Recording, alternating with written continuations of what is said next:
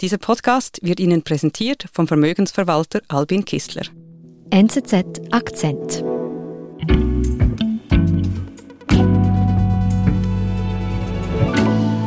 Ich darf Niklas Nussblicker bei uns im Studio begrüßen. Unser Großbritannien-Korrespondent ist in Zürich. Hallo.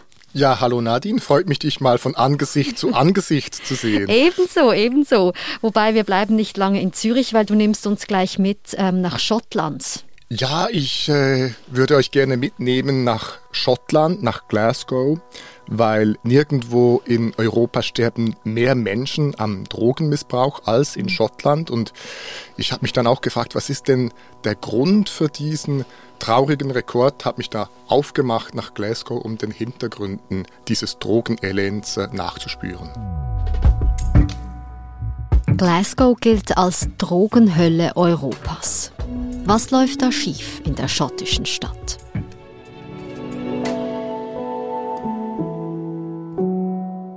Niklas, du bist also nach Glasgow gereist. Wo zeigt sich denn dort dieses große Drogenproblem?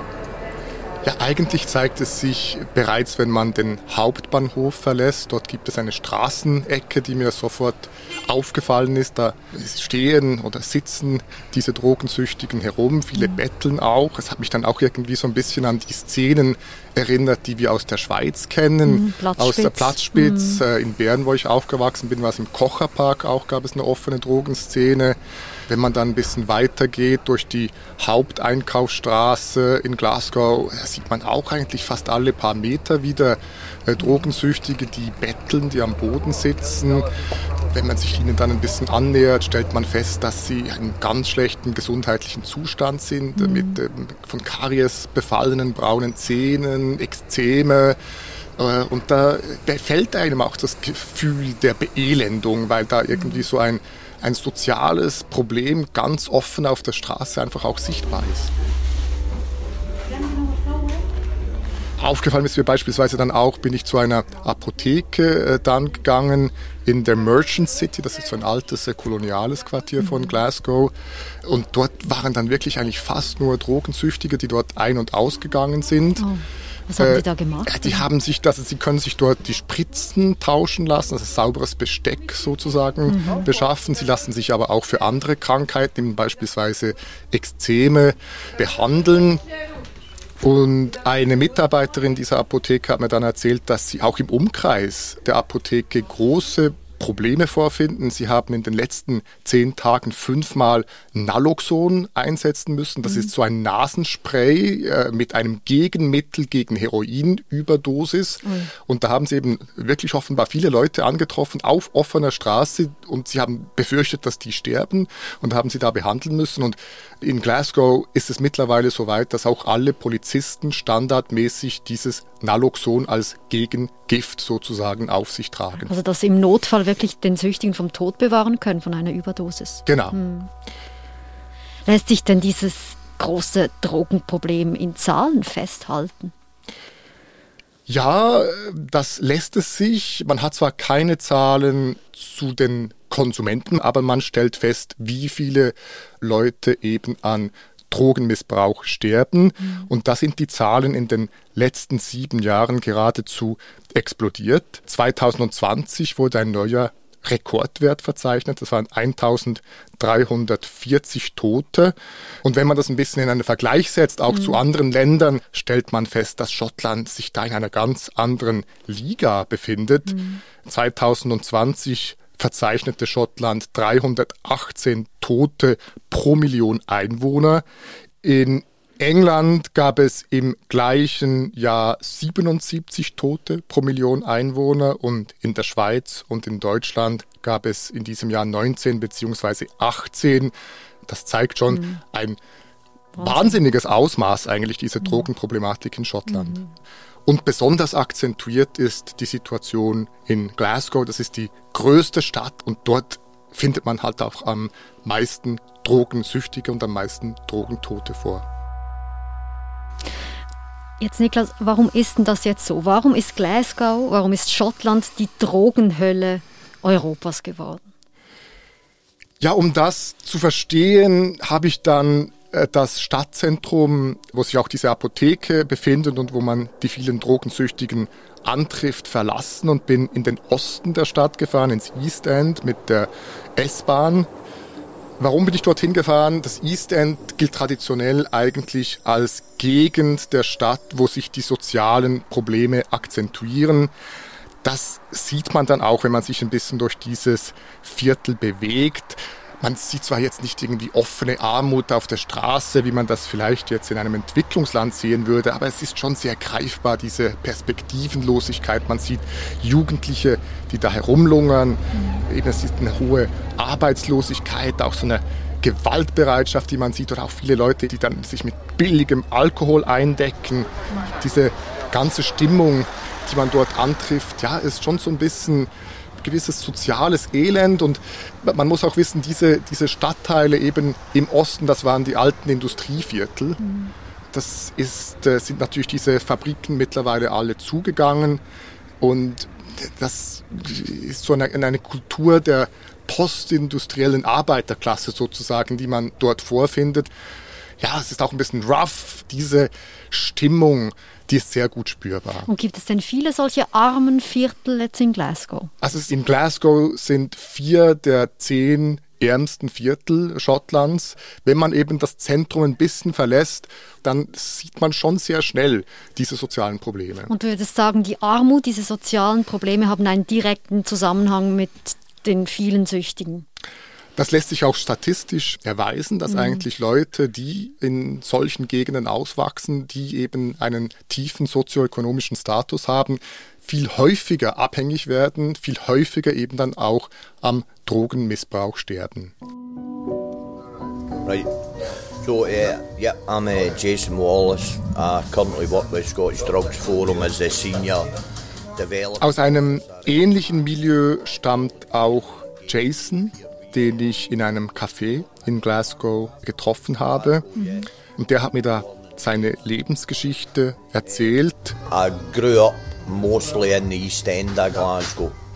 Er ist eben auch in diesem East End aufgewachsen und im Alter von sieben oder vielleicht acht Jahren hat er bereits mit dem Drogenkonsum angefangen. Seven, eight years old when I started using uh, substances which at that time was gas, butane gas. Ja, zuerst hat er einfach Klebstoff geschnüffelt, hat dann aber sehr schnell auch ähm, Beruhigungspillen sich beschafft. Das war auch nicht besonders teuer, die hat man dann auf der Straße kaufen können, hat dann Ladendiebstähle begangen. Mhm. Sein Zuhause hat er mir beschrieben als von Gewalt geprägt, von häuslicher Gewalt. So, Mom and Dad had addictions with drugs and alcohol. Bereits die Eltern wie auch die Großeltern hatten Suchtprobleme, hatten Depressionen. Im Alter von 16 Jahren hatte dann im Jugendgefängnis in einer Jugendhaftanstalt zum ersten Mal sich dann auch Heroin gespritzt. I was 16, 17 when I started taking heroin. The first time I ever took heroin was in prison. Wann war denn das genau? Das war in den 80er Jahren. Mhm. Und vielleicht, wenn wir uns äh, daran zurückerinnern, auch in der Schweiz oder mhm. Deutschland, das war natürlich eine Zeit, wo in ganz Europa offene Drogenszenen üblich waren. In Schottland äh, sind dann einfach viele Menschen, die damals schon abhängig geworden sind, sind nie wirklich von diesem Stoff dann auch losgekommen.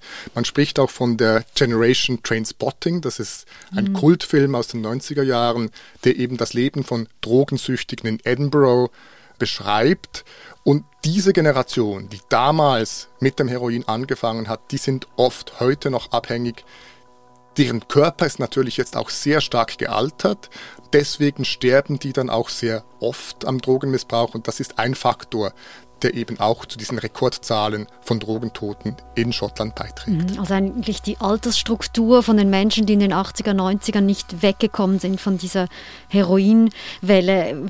Kann man denn sagen, dass noch heute die Süchtigen an der Überdosis von Heroin oder an den Folgen von Heroin explizit sterben? Ja, Heroin spielt nach wie vor eine sehr große Rolle, aber es ist eben nicht das einzige Problem. Es gibt auch äh, Probleme beispielsweise mit Kokain vermehrt, dass sich die Leute eben auch spritzen. Mhm. Und mir hat ein Arzt gesagt, dass das größte Problem in Schottland eigentlich der sogenannte Polydrogenkonsum ist. Das heißt, die Süchtigen konsumieren unterschiedliche mhm. Substanzen mhm. gleichzeitig.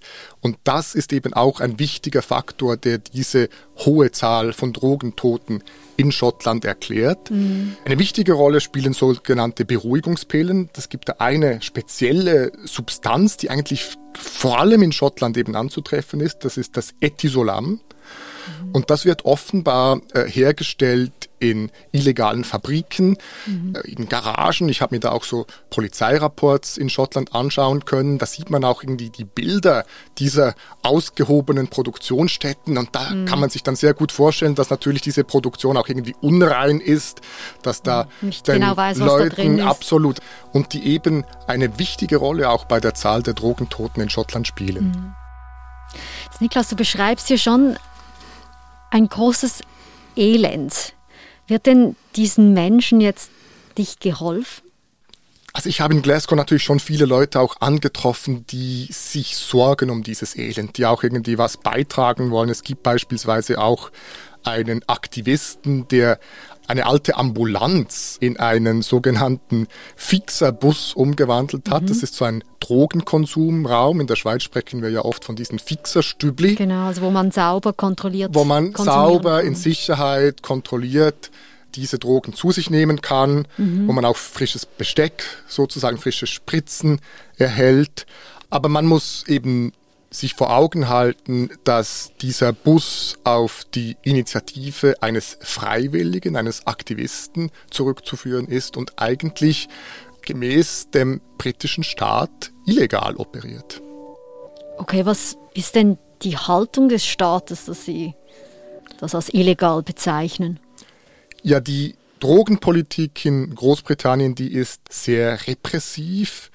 Und das ist eigentlich auch eine Haltung, die von links bis rechts geteilt wird. Also nicht nur die konservative Regierung hat da einen repressiven, restriktiven Kurs, sondern auch die Labour-Partei.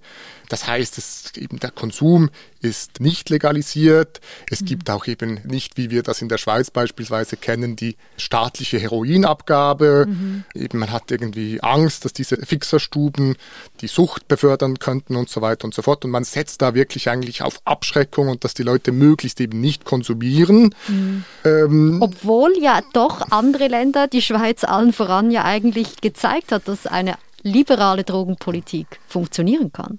Absolut, ja. Auch Portugal beispielsweise hat da sehr gute mhm. Erfahrungen gemacht mit der Legalisierung des Konsums. Aber es ist in der britischen Debatte, kommt das irgendwie nicht richtig an. Mhm. Man sieht es ja teilweise auch in Skandinavien, wo eben auch eine ähnlich restriktive Haltung gegenüber Drogen vorherrscht. Da gibt es einfach auch kulturelle Unterschiede mhm. zwischen den Ländern und man ist dann offenbar nicht wirklich bereit, auf die Beispiele aus anderen Ländern dann immer einzugehen. Mhm. Jetzt hast du aber immer von Großbritannien gesprochen. Das Problem Problem ist ja aber vor allem in Schottland riesig. Kann jetzt da nicht die schottische Lokalregierung kommen und selbst entscheiden, wenn sie Fixerstuben aufbauen wollen? Ja, sie versucht das jetzt. Das ist aber sehr umstritten, ob das rechtlich überhaupt zulässig ist.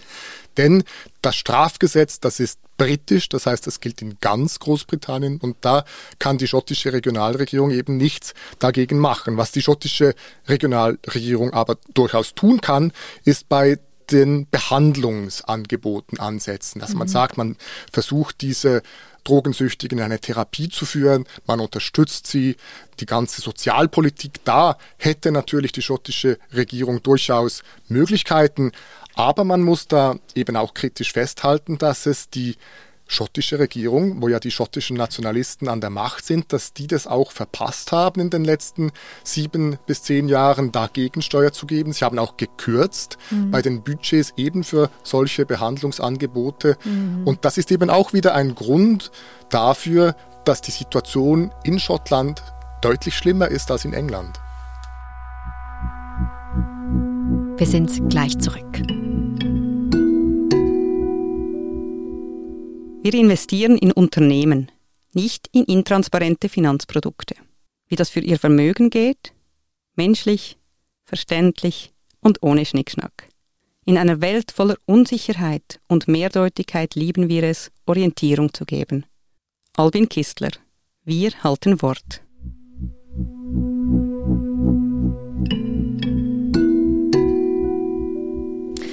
Kommt denn Schottland hier raus oder vor allem ja auch Glasgow, wo sich dieses Drogenelend besonders zeigt? Die Zahlen, die für das Jahr 2020 veröffentlicht wurden, die haben schon so zu einer Art Schock auch geführt. Es gab da auch dringliche Parlamentsdebatten. Die Oppositionsparteien haben dann auch die Regierung aufgefordert, jetzt endlich etwas zu unternehmen. Es war von mhm. einer nationalen Schande die mhm. Rede. Und ich glaube auch, dass die schottischen Nationalisten das jetzt erkannt haben. Da müssen sie jetzt auch irgendwie Gegensteuer geben. Sie wollen jetzt mehr Geld in die Hand nehmen. Allerdings eben die britischen Drogengesetze, die kann Schottland nicht alleine ändern, auch wenn mhm. sie das vielleicht gerne möchten. Und auch die sozialen Ursachen, die wir eben in diesen ehemaligen Arbeitervierteln in Glasgow sehen, die kann man natürlich auch nicht einfach mit einem Handstreich jetzt ändern. Arbeitslosigkeit, diese Kultur vielleicht der Aggressivität, Armut, diese Suchtprobleme, die haben natürlich tiefe Ursachen und da sehe ich nicht, dass sich das so schnell ändern kann.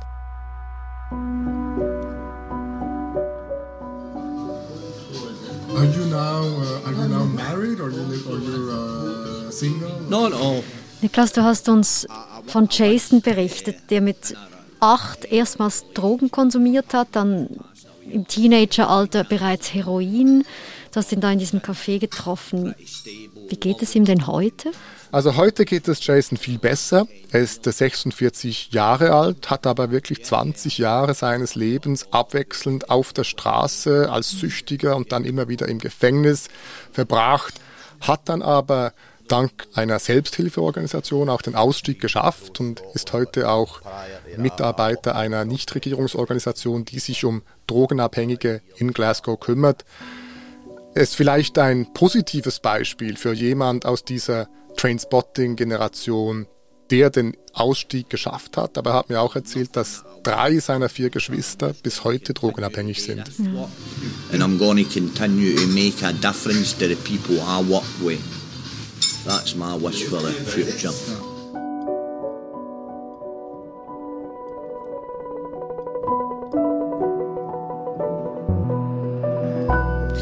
doch schön zu hören, dass er es geschafft hat. Niklaus, vielen Dank für deinen Bericht aus Glasgow und wir werden deinen Artikel, deine Reportage verlinken.